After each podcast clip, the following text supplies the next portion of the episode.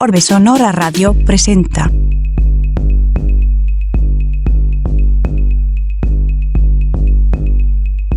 ...88.5 FM, Radio Universidad San Luis. Bienvenidas, bienvenidos, bienvenides a la cuarta temporada de Orbe Sonora Radio. Aquí Raz Leo les estaré acompañando en esta emisión transmedia. Hoy en cabina de Orbe Sonora, Grubitz. Eh, la música del show es producida por el español The Treasure, el track trapero de trapo. Estamos transmitiendo por Radio Universidad San Luis en el 88.5 en la frecuencia modulada, en la ciudad de San Luis Potosí y también en la ciudad de Matehuala en el 91.9 en la frecuencia modulada. En línea, el audio en línea se transmite por radio y televisión.uaslp.mx y por orbesonora.com.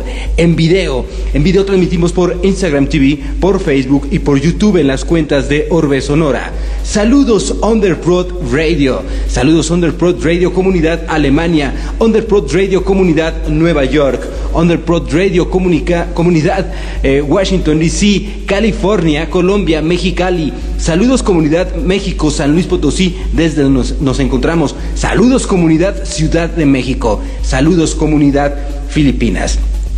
En esta ocasión tenemos a un melómano, un amigo ya de que será unos 30 años, Grubitz. ¿Cómo estás, Goku? ¿Cómo estás? ¿Qué tal? ¿Cómo estás, mi querido Leo? Qué gusto saludarte. Qué formal, güey. Déjame quitar los lentes porque se refleja mucho. ¿Cómo has estado, Goku? Muy bien, ¿y tú? Qué gusto saludarte. Oye, muchas felicidades, ¿eh? Ah, muchas gracias. Por ese gran regalo que va a llegar pronto. Sí, vamos a ser papás. Estamos estamos súper contentes, súper contentos, sí. Me, me imagino, me imagino. Qué bueno, felicidades. Y cuando menos se lo esperaba uno, ¿no? En el sí, hombre. adecuado. así es, así es. ¿Tú cómo has estado? ¿Cómo te ha ido? Muy bien, Emilio, pues fíjate que pues regresando otra vez a las clases por eh, pues ya ves que la universidad otra vez abrió las puertas. Ah, no sabía, a ver, platícame. Porque estabas dando clase en bibliotecología y luego hubo como que un stand Bueno. Ajá, de hecho, o sea, he seguido ahí desde que regresé yo de la ciudad de León, Guanajuato. Ajá. Empecé a dar clases ahí, pero ahorita con lo de la pandemia, pues estuvimos en formato en línea y luego de repente hubo ahí como un poco de el semestre pasado un día a la semana y ahora en este semestre empezamos eh, tres días a la semana, de lunes a miércoles. Ah, ahí estás. Yo pensé que ya no estabas. Sí, no, todavía ahí seguimos. Órale, qué buena onda. ¿Y hoy qué hiciste? Hoy, pues fue precisamente fui a dar clases otra vez. Este, me toca ir de nuevo de una nueva cuenta el día de mañana y pues estar con mis hijos aquí un rato. Ahorita están aquí conmigo por cuestiones del frío. Ajá. Eh, pues están quedando conmigo, pues ya que toman clases en línea aquí desde la casa. ¿Y qué tal? ¿Y qué tal ahí con, con los hijos? ¿Cómo te está yendo? ¿Son bien Bien, bien, bien, todo tranquilo. Sí, son, pues ya sabes, ¿no? Cómo son los chiquitos, ya los conoces. Cómo es este Daniela, que es tremendísima, una, una verdadera chola. Pero pues ahí andan, todo tranquilo. Oye, ¿y los niños traen algo ya de melómano? ¿Ya, ya traen ese acercamiento por la música? Eh, fíjate que el mayor sí, el mayor sí trae esa onda, de hecho ya tiene su teclado y de hecho hoy estuvimos ahí como que dándole un poquito de, práctica al teclado, enseñándole las escalas, los acordes, las notas, cómo tiene que leer la partitura y demás. Y este, pues es el único hasta ahorita que ha mostrado interés en la música. El de medio ese sí dijo, a mí no me gusta tocar ningún instrumento, yo quiero nada más escuchar música y ya. Él ya fue muy claro. Oye, ¿y tú cuando tenías su edad ya, ya estabas en ese rollo de la música también? ¿Ya, te estabas aproximando o cómo fue la historia? Fíjate, mmm, el acercamiento que yo tuve a la música fue... No te miento, yo creo que yo estaba en quinto, cuarto, quinto de primaria. Y me acuerdo perfectamente que fue en una papelería de aquí de la Vía Naya, cerca del, del ecomercado, que un día íbamos con mi mamá, mi hermano y yo, mi hermano es más chico, eh, por dos años. Eh, íbamos ahí en la... Entramos a esa papelería y vimos un anuncio pegado en una vitrina de que se daban clases de teclado. Entonces mi mamá dijo, ¿qué? ¿Clases de teclado qué? Pues órale. Y a partir de ese momento, tengo quinto de primaria, pues ya hace muchos años de eso. Y desde ese momento empezamos a meternos a la música. Y luego, y luego ¿cómo fue evolucionando? ¿Qué, qué, escuchabas en ese momento? ¿Qué música escuchabas o qué onda?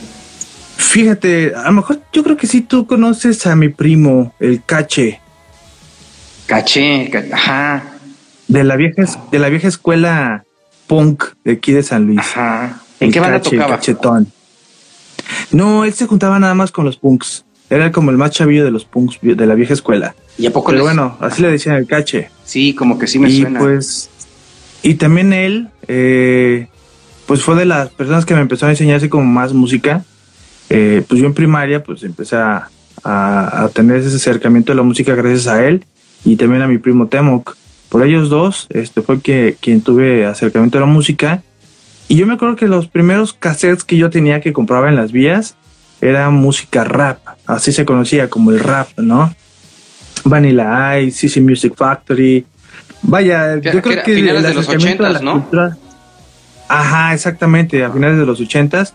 Todo eso cuando veíamos a este a todo dar con Juan José eh, y que sean los concursos de rap ahí en la, en la televisión en, en Imevisión, eh, pues era como que ese acercamiento musical que yo tuve y siempre me, me llamó mucho la atención esa como la cultura de hip hop, fíjate hace unos cuantos años estaba haciendo como que esa memoria y brincaba de un género y luego me regresaba a, la cultura del hip hop y luego otro género y luego otra vez regresaba al hip hop y así siempre fue como que la que más me atrajo.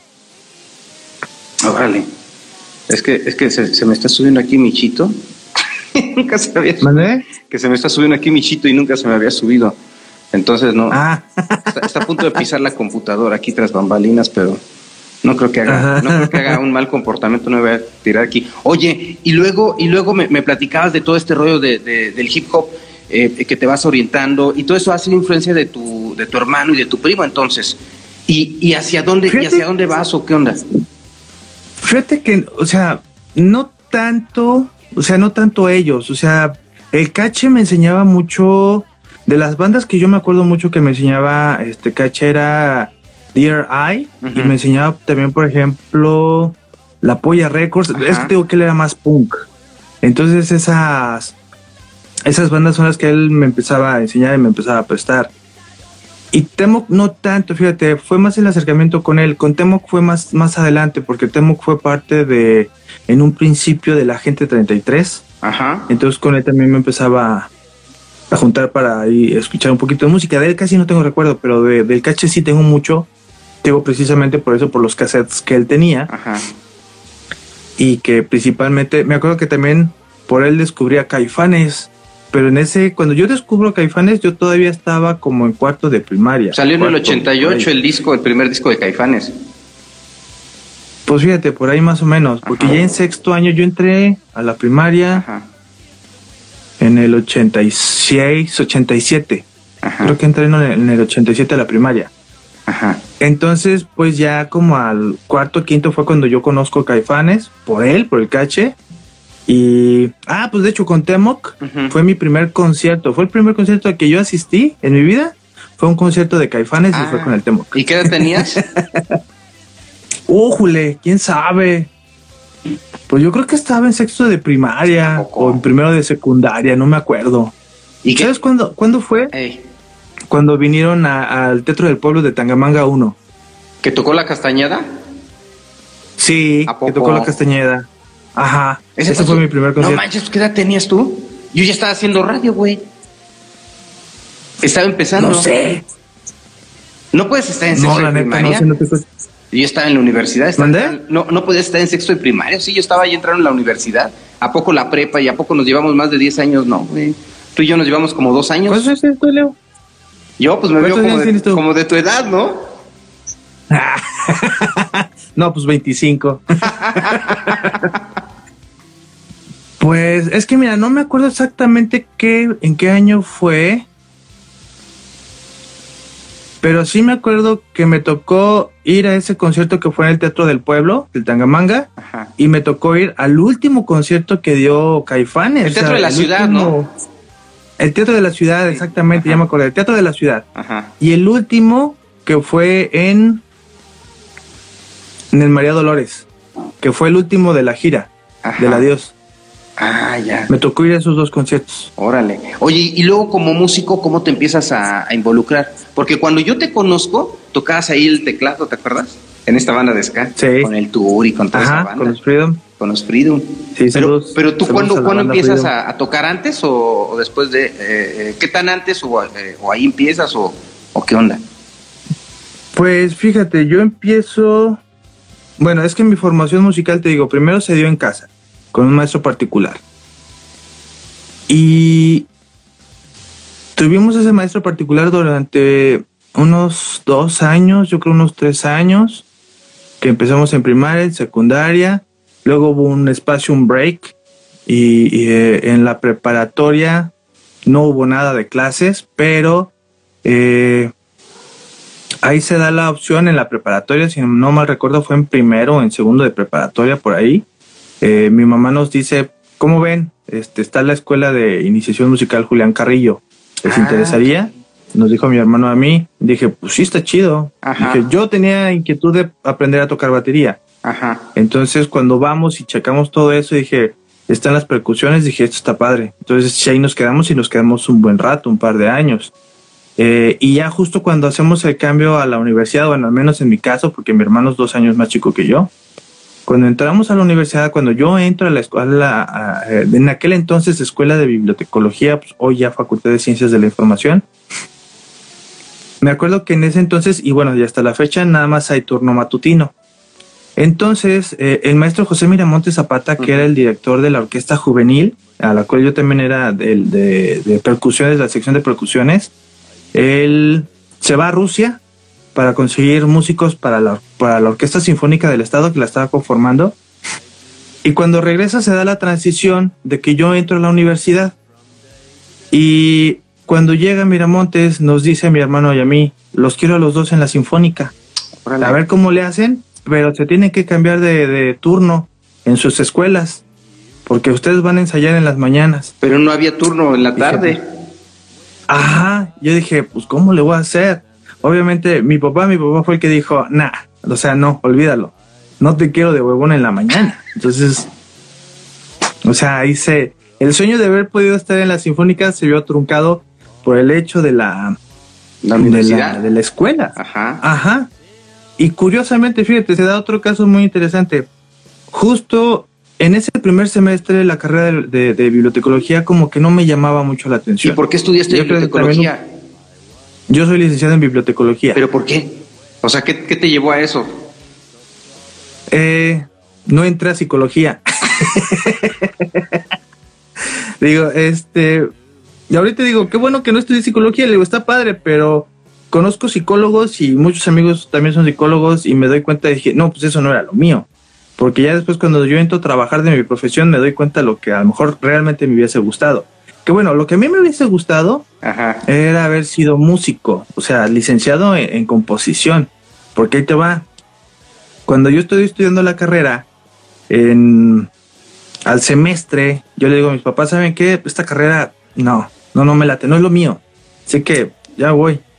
Me dijeron, ok, pues busca otra opción. Ajá. Entonces empiezo a buscar opciones, pero mi primera opción fue la estatal de música. Yo dije, yo quiero estudiar aquí en la estatal de música y yo quiero la licenciatura en composición. Siempre me llamó mucho la atención la composición. Entonces cuando voy hago exámenes, quedo en tercer lugar de todos los aspirantes, porque ya traía toda la escuela de la Julián Carrillo, entonces Claro. traía muy buenas tablas. Y dije, ya la libré. Entonces yo llegué bien emocionado a la casa, dije, quedé en tercer lugar, Ajá. tercera posición, de, de todos los que hicimos examen. Y lo primero que me dijo mi papá, ¿a qué hora es la escuela? Yo, es en la tarde. Me dijo, olvídalo. No, no, no, no, no. no. Y no, y no se logró. Entonces no conseguí nada más. Y pues me quedé ahí en la carrera y cuando menos lo pensé ya la había terminado. Órale, Entonces, pues cuatro años te eh, aventaste, ¿no? Sí, exacto. Y cuando menos Pero lo ya pensaste, final- ya habían pasado cuatro años. Sí, exactamente. Pero ya al final, en el último semestre, yo ya estaba harto. O sea, sí, harto. Dije, Nel, yo ya no quiero esto. O sea, ya, ya no quiero estar en, ya no quiero estudiar. O sea, tal cual ya llegué a un punto de que dije, yo ya no quiero estudiar. Ya me voy. Entonces mis papás estaban como que preocupados. Porque dije, oye, pues este, este güey sí se va a salir, ¿no? Está muy convencido. Mi papá en ese entonces tenía un Mustang del 71. Ujú. Y ese carro a mí me encantaba. Y, y recuerdo precisamente que me dijo, entrégame un título, entrégame una licenciatura y te regalo el carro. Órale. Dije, bueno, pues así como no. Y ya era de colección ese carro. Sí, ya el carro de mi papá. Ajá. Entonces el día que yo me titulo, ya cuando hago la, la protesta y todo el rollo, toda la parafernalia que, que da esto, mi, mi familia estaba afuera esperándome Ajá. y dice, "Lic- felicidades licenciado Luis Antonio Torres. Mi papá saca las llaves y me las da. Órale, qué está. chido. Sí, cabrón. Entonces, bueno, y, y se truncó el- sueño de poder ser músico, vaya, licenciado, pero la, la música yo seguí y hasta la fecha sigo en la música, siempre ha sido mi pasión. Y de hecho, antes, por ejemplo, de lo que me platicabas, de lo que me preguntabas de la banda Freedom, pues antes estuve con otra banda que era la de San Luisito Tropical. También fui ¿A como poco de los estuviste con San en Luisito? formar esa, esa banda. Yo te ubico hasta Freedom. De hecho, te ubico porque una vez les fui a hacer una entrevista al lugar de ensayo para el Canal 13, Ujú. donde, donde trabajaba. Entonces ahí me acuerdo mucho de tu figura, delgadito como una espiguita, y tocando el teclado, ¿no? Y con tu sombrero característico hasta, eh, hasta el día de hoy, que hasta el día de hoy tienes. A partir de, de ahí te ubico, pero no, no, con, no con la banda anterior. ¿Y cuánto, cuánto faltaba Sí. ya para que llegaras ahí? Es que fíjate, se dio. Esa transición estuvo bien chistosa porque. Eh, ¿Te acuerdas del buen Chucho? El. Chucho a mí me, me invitó a, a participar en un proyecto que tenía de San Luisito Tropical. eh, en las vías cuando yo estaba en primero de, de la carrera, en primer año de carrera. Justo cuando no se da lo de la orquesta, este, llega esta oportunidad y dije, pues yo quiero ser un músico, pues a mí me gusta la música. Y entonces entro con ellos. No recuerdo exactamente cuánto tiempo duré con ellos, con el San Luisito. Pero en un festival que se hacían, estos festivales que se hacían afuera del Teatro de la Paz, que eran muy, muy comunes, eh, estaban ahí los de Escarlatina y estaba Noé, estaba el buen fulano. Fulano, ajá. Eh, ajá, y me platica que está que estaba interesado en hacer una banda más al estilo de ska tradicional. Yo pensé que nada más era como un proyecto para un evento, porque de hecho eh, la primera vez que vino Fidel Nadal, que este el Alvarito formó un combo musical para que fuera su su su backing band. Ajá. Eh, me invitaron a mí, de hecho Noé fue el que me invitó, dijo, ¿cómo ves si le entras a los teclados? Dije, pues sí, jalo. Ensayamos y demás, se dio el evento que fue ahí en el metro, uh, hace ya mucho tiempo de ese lugar, del sí, me acuerdo. Y este, y pues ya nomás se dio ese evento y se acabó, ¿no?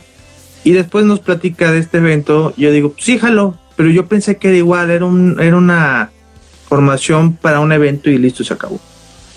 Cuando llegó el ensayo me doy cuenta que no, que era para formar una banda grande, o sea, ya en forma de hacer eh, el ska al estilo de los Scatolites, o sea, el estilo jamaicano por excelencia, ¿no? Entonces, así es como se da, o sea, de repente de un momento para otro yo ya estaba, de pasar de San Luisito ya estaba en la agrupación de Freedom. Órale. Oye, y bueno, aprovechando ahorita el, el, el break este, dice Luis Briones que cuánto por el de control machete. Yo no sabía que había vinil, que había versión vinil de ese, de ese, o es, o es una eh, reedición. Mira, yo tengo mis sospechas porque a mí se me hace que debe ser un bootleg, pero fíjate, incluso ahí en, eh, hay un, ahí tengo una foto porque de hecho cuando yo vivía allá en León, allá tenía un proyecto con unos amigos que era una banda de hip hop, una banda de rap. Era un baterista, estaba yo en los scratches y en las secuencias y estaba un rapero, nada más. Entonces un día hacen un evento en un bar de allá que se llamaba el Monaghan y este en ese bar toca eh, Pato Machete toca Pato Machete en ese evento y nosotros le abrimos el concierto entonces dije pues tengo que aprovechar y me tengo que llevar mi disco ese disco yo lo compré en internet Ay, ese disco que mostraste. ajá Órale. y ese disco yo lo compré en internet en una página que se llama Discogs Ajá. Se lo compré a un cuate que vende discos en Texas. Pues ahí aparecía la información de él, ¿no? Órale. Ya lo compré y todo. Dije, pues es esa rola, pues es la rola que pues, en su momento, yo estaba en la secundaria cuando escucho eh, Control Machete, pues para mí fue como, eh, o sea, me abre un, nueva, un nuevo camino. Es lo que te decía, como de un momento yo estaba escuchando a Caifanes y de repente ya estaba escuchando a MC Hammer, a Vanilla Ice.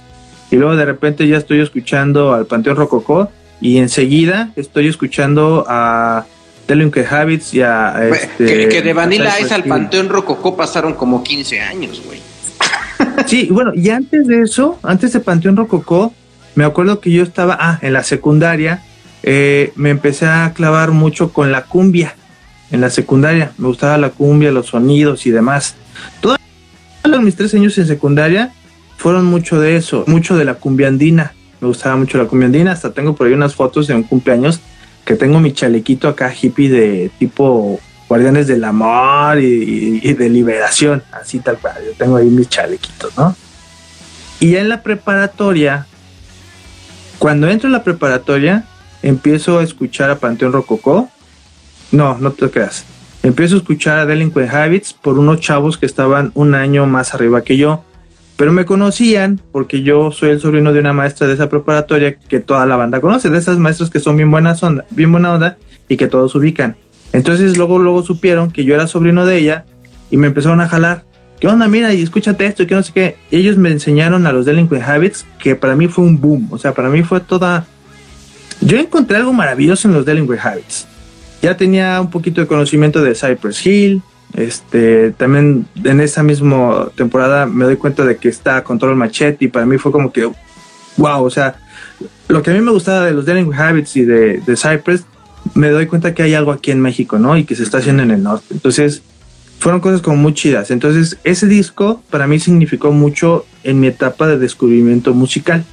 Entonces dije, tengo que tenerlo sí o sí esa canción. Si no puedo conseguir el álbum, porque creo que el álbum como tal no está. No está, güey, porque no, no, no, yo me estoy acordando. Yo los entrevisté para radio precisamente cuando se lanzó ese disco. Y, me dieron el CD. No había discos de vinil, o sea, el disco de vinil ya no se fabricaba en México, güey. Eh, eh, o sea, se fabricaba, no mexicanos, o sea, se fabricaban, pero para DJ, pero no para. Eh, y eran importados, pero en México pues empezó a hacer la maquila de CDs y cassettes pero no, no, de esos viniles ya no. No, y de hecho creo que ese, o sea, hay, salió en estos días, bueno, de hecho el día de ayer, porque ayer se cumplieron 25 años de, ese disco, eh, hay una página por ahí en Facebook, no me acuerdo cómo se llama ahorita, suben su colección de toda de, de, Control Machete, tienen cassettes, tienen el CD y tienen el mismo vinil que tengo yo y tienen aparte otro que es una, la galleta es color azul, pero creo que son sencillos eh, promocionales de Comprendes Méndez.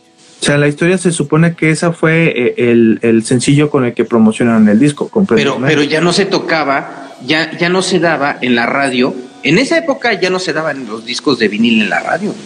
O sea, eran, eran CDs. ¿Sabes qué se hacía? Sí.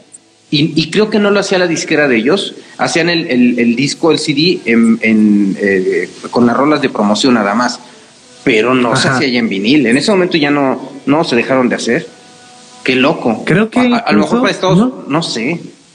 Sí, se me hace que era para Estados Unidos, porque este disco, el que al menos aquí yo tengo, sí trae la leyenda en inglés de que no está para la venta, solamente para uso promocional.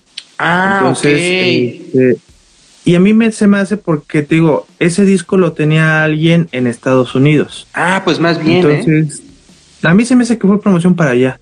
Ajá. A mí se me hace. Sí, no, pues todo, todo parece que sí. Pues una rareza. Eh, ¿En cuánto andará ese disco? Ah, porque además me lo autografió. Este Pato Machete me lo autografió. Te digo, el día que tocamos, que le abrimos el concierto ya en León, en un bar que se llama Monaghan. ¿Y no te dijo nada del disco? Sí, o sea, me dice, oye, yo ni siquiera tengo este, qué, qué chido que lo hayas, que lo tengas, ¿dónde lo compraste? Le dije, pues en internet, le digo, no, ahorita todo este internet y ya, ¿no? Ajá. Y de eso, precisamente este año se cumplen 10 años cuando sucedió ese acontecimiento, que me autografió el disco. ¿En cuánto tengo las fotos. ¿En cuánto andará ese disco ahorita? ¿Quién sabe? ¿Cuánto le calculas? A mí me costó, fíjate, yo lo compré, cuando yo lo compré me costó cerca de mil pesos con todo y envío. Y nada más traía esa canción. Ajá. Pero ahorita, quién sabe. Pues yo digo que ha de andar por ahí más o menos igual. Mil pesos no, creo. a mí se me hace que de andar un poquito más. O sea, no, no creo cuántas, cuántos te gusta que haya. Sí, también. No, sé cuánto. y creo que es incluso más común el que es la galleta azul. Ajá. El que es la galleta azul, creo que ese es todavía más común. Ese yo lo he visto más. De hecho, hay un amigo de Monterrey que también es coleccionista y también vende vinilos. Y él tiene azul, o sea, eh, la edición que es azul, creo que es esa edición. Ajá. No, mira, para qué he hecho mentiras, no sé ni siquiera de dónde sea, pero la edición que yo tengo es la segunda vez que lo veo apenas en ese post el día de ayer. Fíjate. Nada más. Estamos eh, platicando con Grubitz, un melómano potosino, músico también, y estaba platicando algunas anécdotas sobre viniles raros. Uno de ellos es el de Control Machete, una versión en vinil que pues muchos no sabíamos que existían, pero él, él tiene el suyo desde hace algunos años. Oye, oye Grubitz, eh, saludos desde Mexicali, dice David Ruiz. Ah, qué chido, saludos. Saludos hasta Mexicali. Y eso que tienes allá atrás, todo tu arsenal. Parte del arsenal. Ahí está, ahí se ve un poquito más. Y además, como eres bibliotecólogo, debes de tener una clasificación así como que muy especial, ¿no? sí. ¿Cómo, se clasifican los viniles o tus discos? ¿Qué tienes allá? Atrás CDs, viniles, ¿no? CDs y viniles o son tengo, Tengo vinilos, aquí arriba son solamente vinilos, nada más. Y a la mera, a mero arriba son unas cervezas y nada más, porque también me dio por, por coleccionar cervezas, más que nada por las etiquetas, fíjate, por el diseño de etiqueta. Es que a mí el diseño siempre me gustó mucho. Cuando yo me voy a trabajar a León y empiezo a trabajar en la biblioteca y empiezo a recibir todos los libros de diseño, dije, esto era lo que yo hubiera estudiado. A mí me hubiera gustado ser diseñador. O sea, una carrera así. Primero músico y después diseñador. oye, pero... ajá, dime. Bueno, y te digo pues, pues, prácticamente eso, ¿no? ¿Y cómo se clasifican? O sea, ¿tú cómo los tienes clasificados? ¿Por artista, por orden alfabético, por, por género? Ajá, los tengo de forma alfabética y por género, por estilo musical. género más bien, porque el estilo son diferentes. Y es que ese es un problema. Yo platicando con mis alumnos, yo digo que de los documentos que son más complicados para clasificar, son los, es la música. La música es muy complicada. Precisamente yo ahorita estoy dando una materia que se llama Economía de la Información. Y en esa materia, uno de los proyectos finales es la creación de un producto informativo. Y yo les hacía el ejemplo de que yo en algún momento quise hacer una aplicación especialmente para coleccionistas de vinilos, que fuera una especie de base de datos. Ah, sí vi tu post. Y de hecho la Ajá, y de hecho la base de datos que está ahorita, que es como más popular, se llama Discogs te encuentras una serie de, información realmente muy grande y entonces eso mismo hace que, que la clasificación de los vinilos sea complicada, porque hay edición mexicana, edición colombiana de 180 gramos, que es gatefold, que este es sencillo, que este es promocional, que este salió en Colombia, que este es vinil rojo, que este es... O sea, es una cantidad de información que puede tener simplemente un, solo disco eh, que realmente puede ser llegar muy complicado el poder hacer la, clasificación de todos ellos, porque tienen, por ejemplo, de ese disco o de ese sencillo promocional de Comprendes Méndez, eh, por lo menos existen dos. Uno fue a lo mejor editado en Colombia y el otro fue editado a lo mejor en Estados Unidos. A lo mejor uno es de otro gramaje que el otro. A lo mejor este traía notas, a lo mejor este no. O sea, son muchos detalles y es mucha la información que hay que considerar para poder desarrollar una ficha catalográfica de ese disco, de una sola banda, de una sola canción. Claro, claro, es, pues, mucha la información. Ajá, es muchísima la información y llega hasta cierto punto ser un poquito abrumador. ¿no? Qué loco, ni un libro, güey.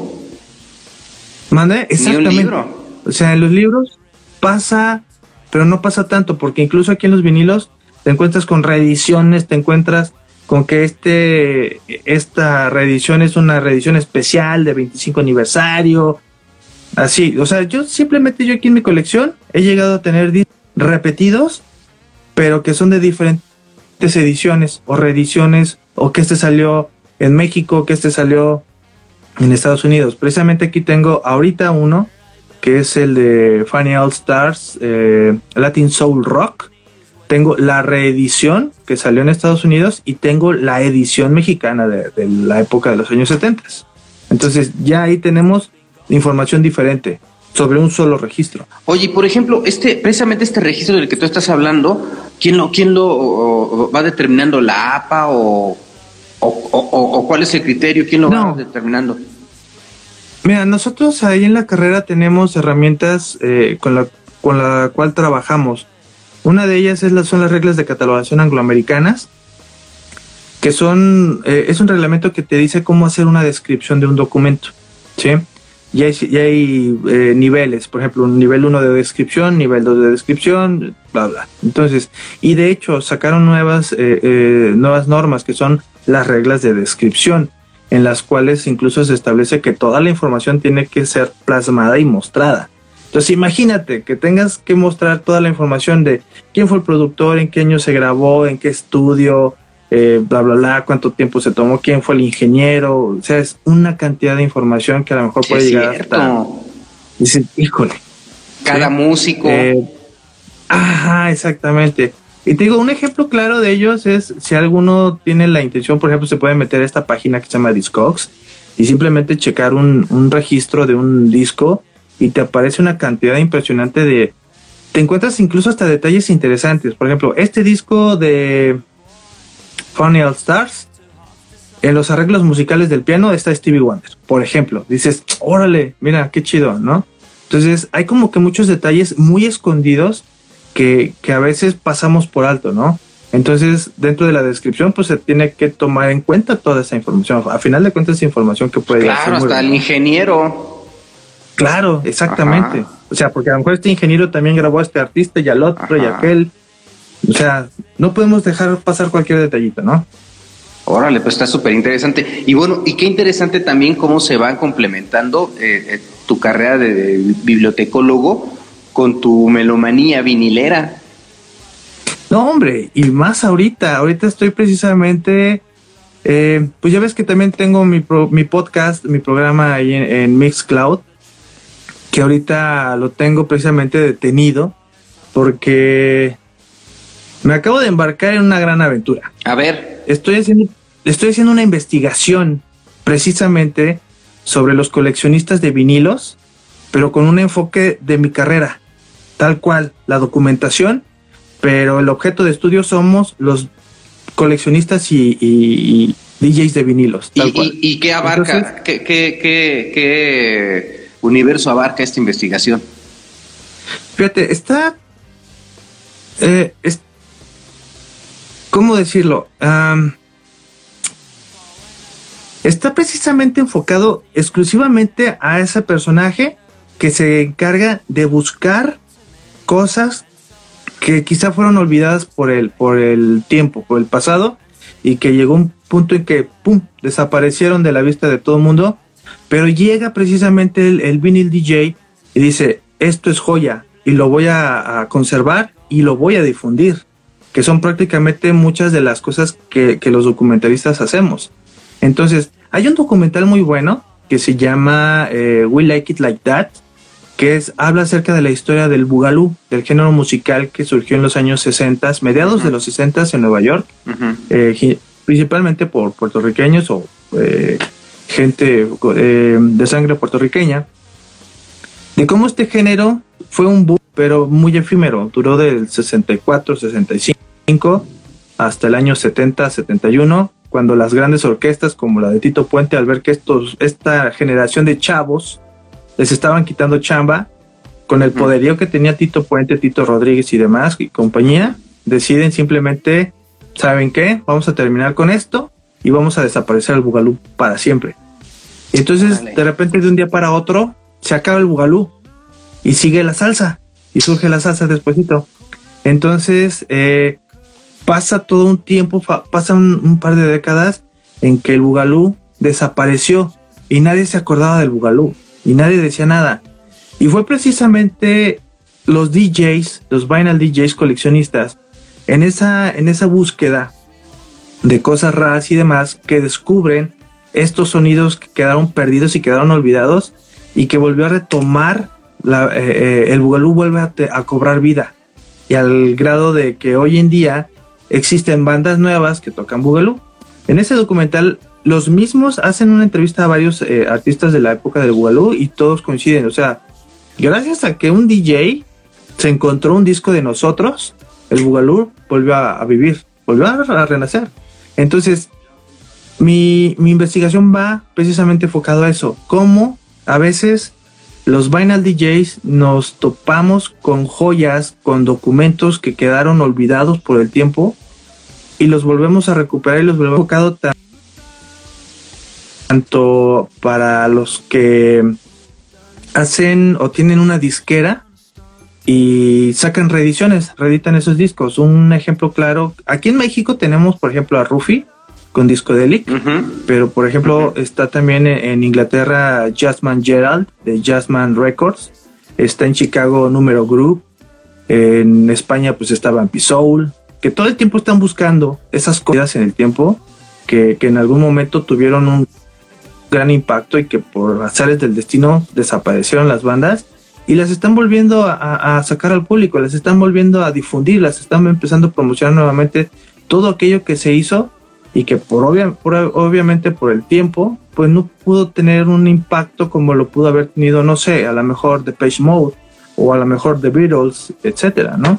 eso es su momento. Va enfocado en eso. Ajá. Órale. Y, y el, el, el, eh, los eh, collector. Ya no te escuché otra vez, Leo. ¿A poco? A ver, salte. Ya no te escuché otra vez. salte y métete otra vez. A ver si así, exacto. Y ahorita le, le envío otra vez a Grubitz. ¿Qué onda, Van Galle? ¿Cómo estás? Ahorita le voy a decir, eh, eh, Luis, que tú le ofreces eh, al Goku 500 pesos, a ver si se anima. ya le envío solicitud de nueva cuenta. Hola, Iván, ¿cómo estás? David, ¿cómo estás? Saludos. Ándele, mira, a la hora del drink. Dice, dice Luis Briones que él te da 500 pesos y que te va bien. por el de control machete. No, hombre, ya está autografiado y voy por los autógrafos de los otros dos, de los que me faltan. Eso es todo, chavito, dice, dice Flores, eh, Iván Flores. oye, oye, eh, Goku, entonces me, me estabas platicando sobre este proyecto que tienes que está bien interesante. Y yo te preguntaba que los eh, coleccionistas de vinil que estás abordando, ¿en dónde se encuentran? ¿En San Luis Potosí, en México, en Latinoamérica? ¿Hacia dónde va todo, ah. tu investigación en ese sentido? De hecho, la investigación le estoy dando, eh, o sea, el impacto que hay en todo el mundo.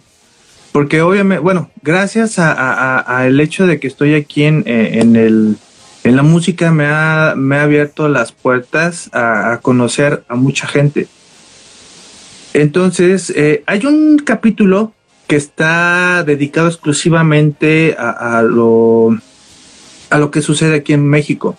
Pero sí, por ejemplo, quiero retomar o quiero tomar un poquito eh, el sentido de lo que se hace en otros países.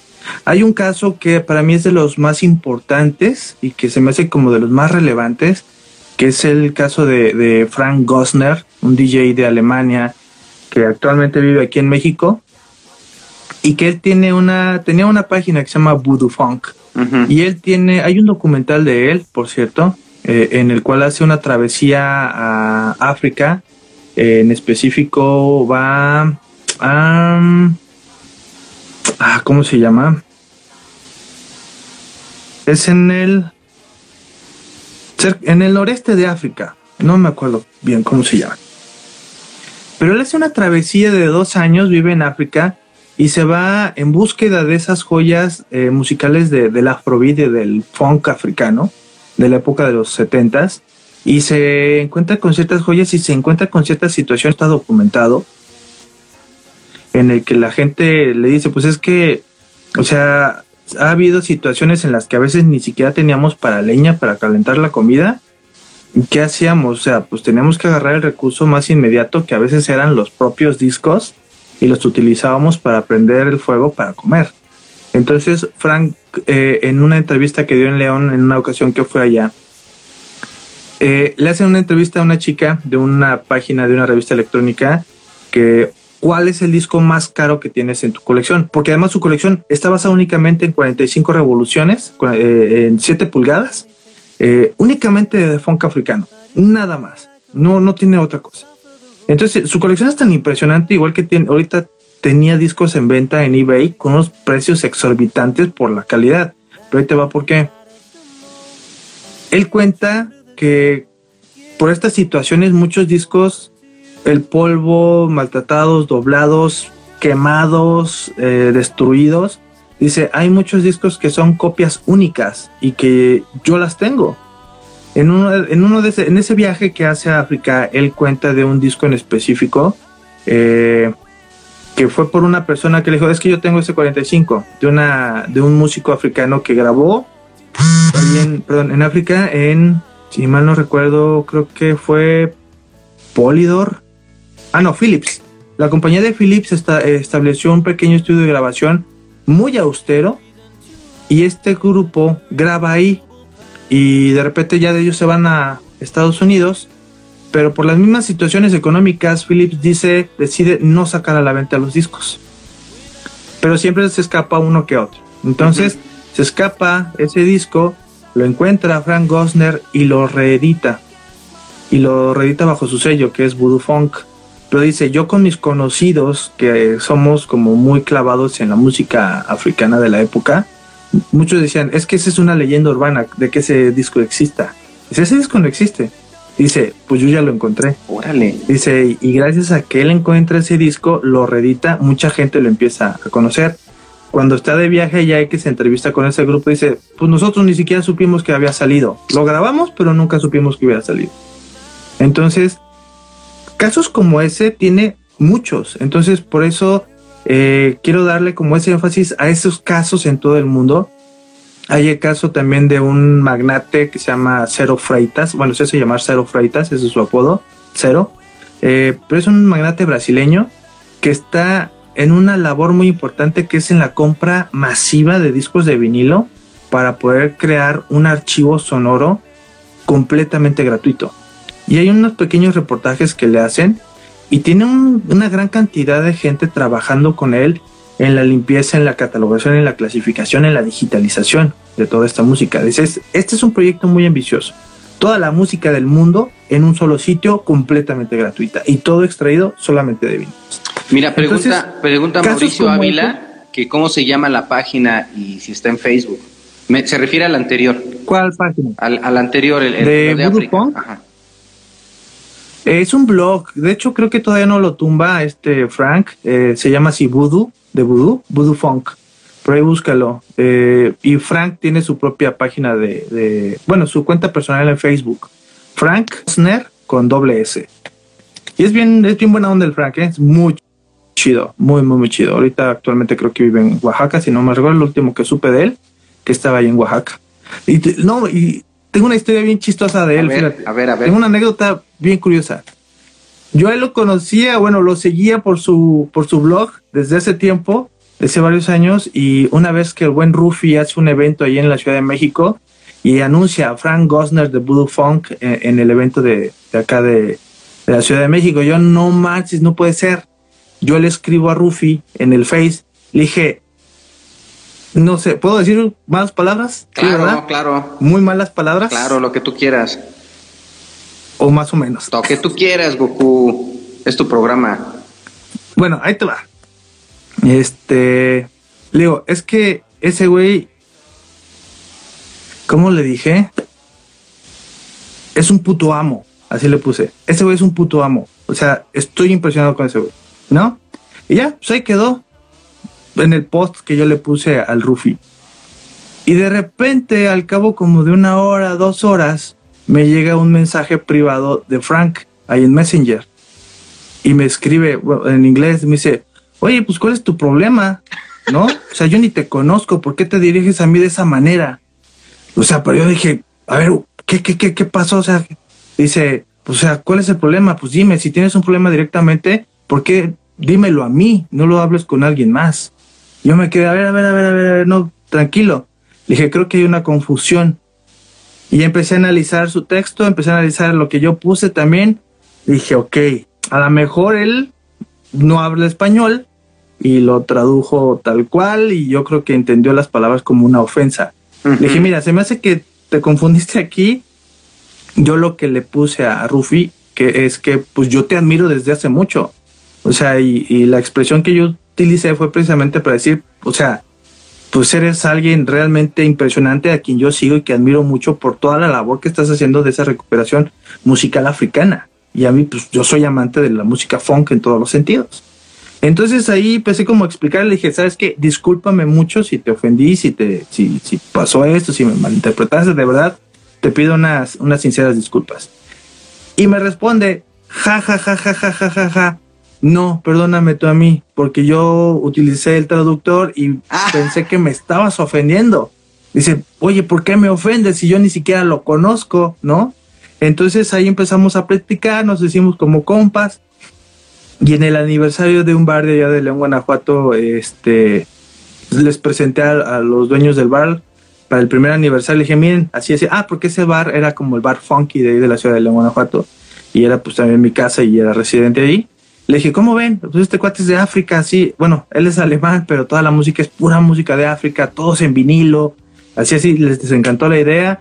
Fue una fiesta, tota. La gente baile, baile con música que en su vida yo creo que había escuchado y, este cuate muy amable, pero mucho, mucho, muy, muy amable. Y hasta la fecha seguimos platicando y ahí nos mandamos un mensaje y demás. Entonces, casos como los de él, estoy tratando de documentarlo y de ponerlo en el contexto del gremio, de, nosotros, de la, de la gente de la documentación, de cómo, por ejemplo, los coleccionistas de vinilos también hacemos algo de, de, de, la, de la búsqueda, la recuperación, la preservación y la difusión de la, de la memoria musical. Así es, así es. Y ahora con el, Ya no te escuché, Leo. A ver, pues salte otra vez. ok. ese teléfono que trae ese Goku está medio raro. Pues también, ahorita vamos a, a preguntarle, a ver, Goku, pues qué teléfono traes que te anda dando tanta lata. A ver. Porque te sales y entras y ya no te escucho. Y nada. Pero ya, ya le envié solicitud. Ahí está otra vez, ¿no? Oye, ¿qué teléfono traes para no comprar uno de esos? Motorola, no compren Motorola. ¿Y, de qué generación es? Ni idea, ¿eh? Ni idea. Porque como... Al, ya lo tengo que cambiar, ya me di cuenta. Al desconectarte y conectarte, ni con audífonos, ni con nada, ¿eh? Nada, nada, nada, sí está bien raro. Está bien, Está bien chafa. Dice, dice Iván, ¿cómo lo vas a escuchar con ese Alcatel?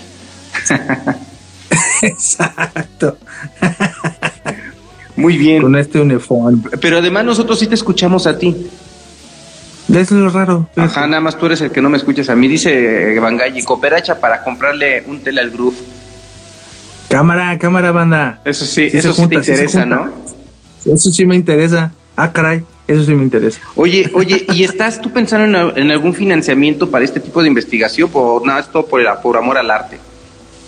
Por el puro amor al arte, fíjate, de verdad lo estoy haciendo por puro amor al arte, pero vaya, tengo ahí, bueno, mi tía que es prácticamente, eh, tengo, pues mi familia por parte de mi mamá todos somos docentes prácticamente, nada más hay dos que no son. O sea, tanto mis tíos como muchos de mis primos somos docentes entonces, una de ellas, una de mis tías que trabajaba precisamente en la facultad donde yo estoy, eh, ella hizo su doctorado en Madrid y ella me dijo que me podía acercar con unas personas allá que me podían ayudar incluso a publicarlo allá en España. Entonces, eso para mí, digo, esto es amor al arte, pero pues curricularmente me ayuda mucho. Entonces, y aparte quiero seguir enfocándome a la investigación de la documentación basada en, la música. ¿Y no has pensado acercarte a la UASLP, a, la publicación, porque pues ahí chambeas? No lo había pensado ah, sino hasta el día de ayer. Eh, ayer me topé, sí, y te voy a decir por qué. De hecho, en, por las materias que estoy dando ahorita, eh, me encontré con unas publicaciones que son de la universidad. Dije, oye, mira, también aquí nunca se me había ocurrido. O sea, la verdad no se me había ocurrido.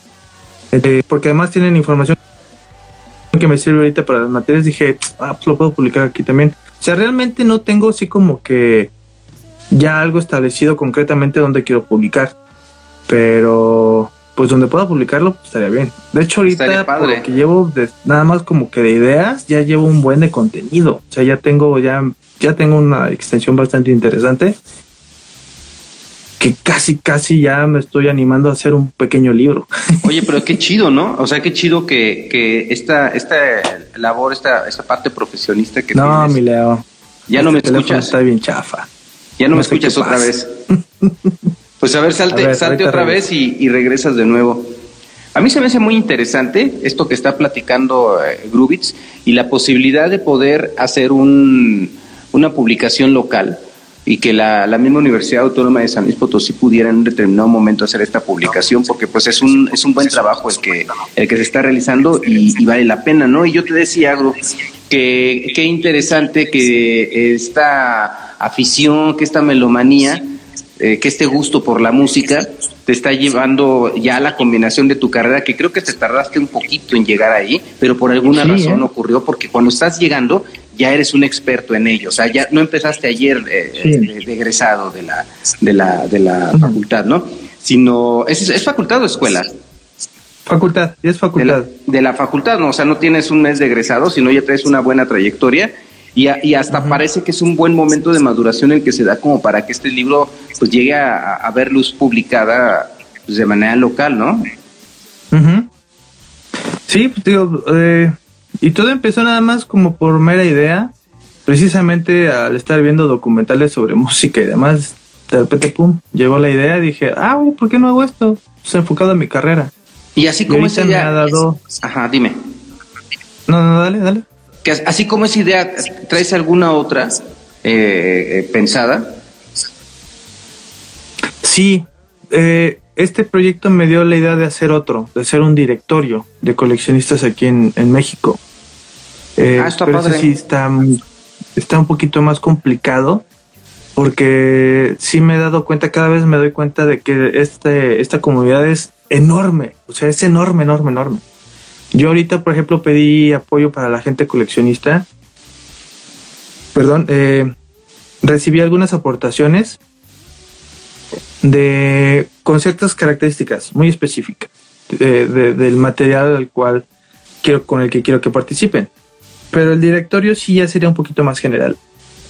Sí, por ejemplo, aquí en Real Universidad tenemos a Alberto Gutiérrez, que él hace tiempo de jazz, y él está en la Asociación Internacional de Coleccionistas de Jazz por ejemplo, ¿no? y, recién acabamos de meter al aire un programa, entrar al aire, porque pues yo no, lo metí, pero pues formo parte de la universidad, precisamente de coleccionistas de vinil, igual debieras ah. checarlo. Ajá, hay cosas interesantes en la universidad y, nuevos programas.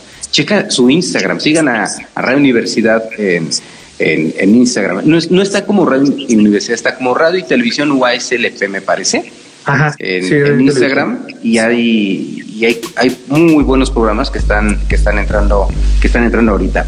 Goku, pues me ha dado mucho gusto que te hayas dado una vuelta aquí a la cabina de Orbe Sonora.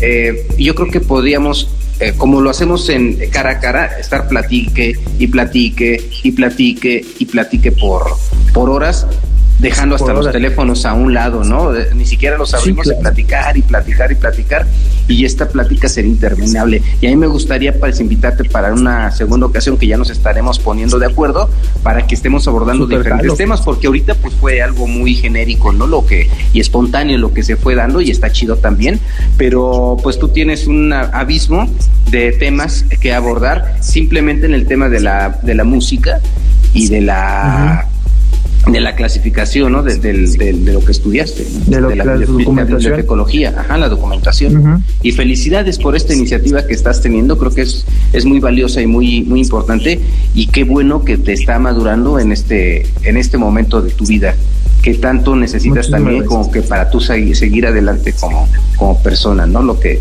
post pandemia. Sí. Ahora sí, porque fíjate, eso ha traído cosas positivas, ¿eh? Qué bueno, qué bueno, qué bueno. En ese sentido. claro. Pues muchas, muchas gracias, Goku. Un gusto haber platicado contigo.